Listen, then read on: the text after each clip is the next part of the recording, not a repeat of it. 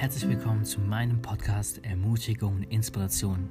Cool, dass du einschaltest zu meiner zehnten Folge man könnte eigentlich schon sagen eine Jubiläumsfolge, wo ich darüber sprechen möchte, sein Jahr mit Dankbarkeit zu beenden. Ja, was für ein Jahr. Ein Jahr, das echt viel mit sich gebracht hat.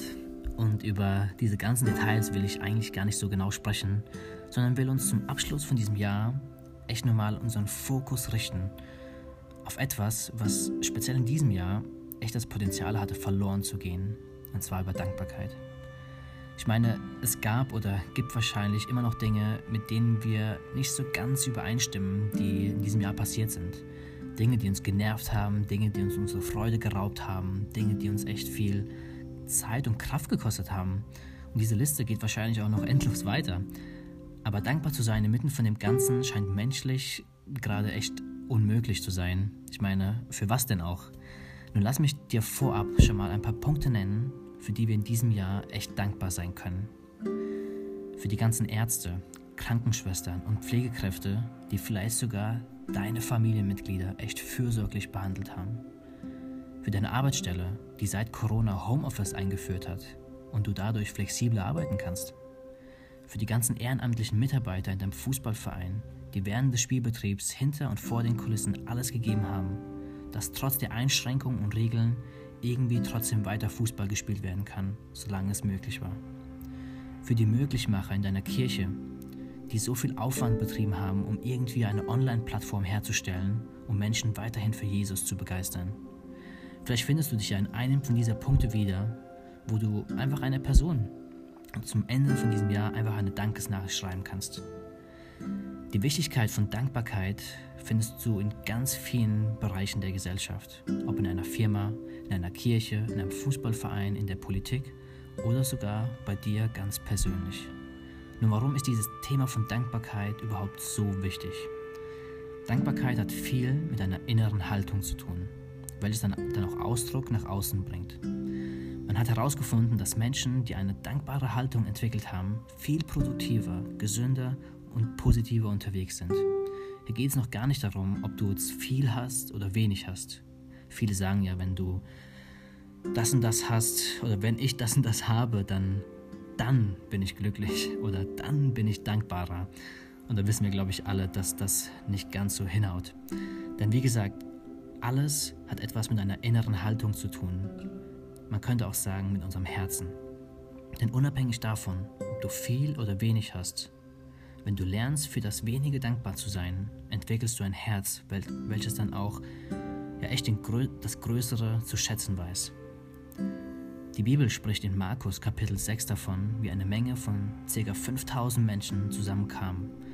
Und die Jünger von Jesus waren kurz davor, diese zum Essen nach Hause zu schicken. Dann sagte Jesus, ja, er sagte ihnen eigentlich, hol das vorrätige Essen zusammen, trommelt alles zusammen und wir schauen mal, was überhaupt da ist. Siehe da, es waren fünf Brote und zwei Fische. Logisch, eigentlich viel zu wenig für so eine große Menge. Aber was Jesus dann tat, war echt sehr bemerkenswert.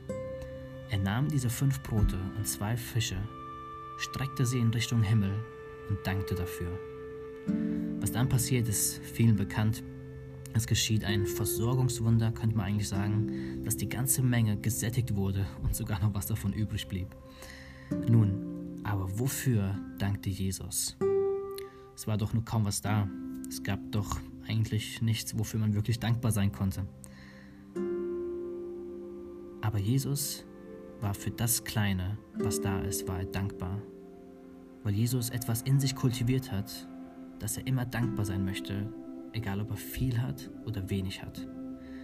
Und genau deswegen liebe ich eigentlich die Bibel, weil es so viele zeitlose Prinzipien in sich trägt und das Prinzip von Dankbarkeit dann letztlich nicht nur dem gegenüber eine Freude bereitet, dem du es weitergibst, sondern in dir eine Zufriedenheit entsteht, weil du plötzlich Dinge siehst, die, die du vorher nie gesehen hast.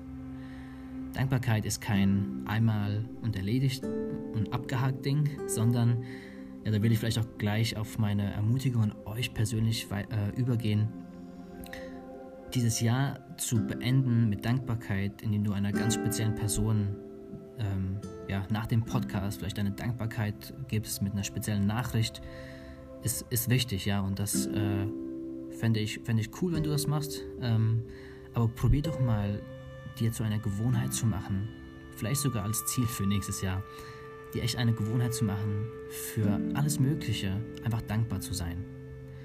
Ein weiterer Punkt ist, zähl doch mal fünf Punkte auf, wo du in diesem Jahr einfach dankbar dafür sein kannst. Und wir sehen, dass dieses Jahr vielleicht echt nicht nur mit schle schlechten Dingen irgendwie gefüllt war.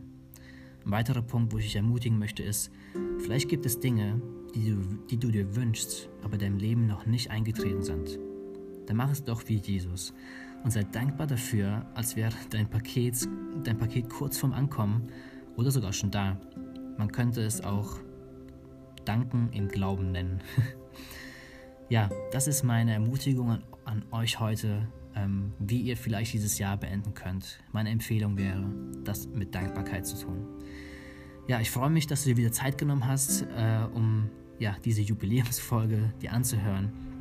Teile auch gerne diesen Podcast mit Freunden, wo du denkst, hey, diese sollten genau das hören. Oder das, das würde diese Leute bestimmt so ermutigen, wenn sie das hören. Und ja, lass mir auch gerne eine Bewertung oder ein Feedback da. Mir macht es jedenfalls echt riesigen Spaß, immer wieder diese Podcasts aufzunehmen, mich vorzubereiten und euch das weiterzugeben, was auf meinem Herzen ist. Und ich freue mich, das auch schon im nächsten Jahr zu machen. Und ja, dann ähm, war es das eigentlich schon von meiner Seite und wünsche euch echt einen guten Rutsch ins neue Jahr 2021. Bleibt gesund und verliert eure Freude nicht. Macht's gut. Música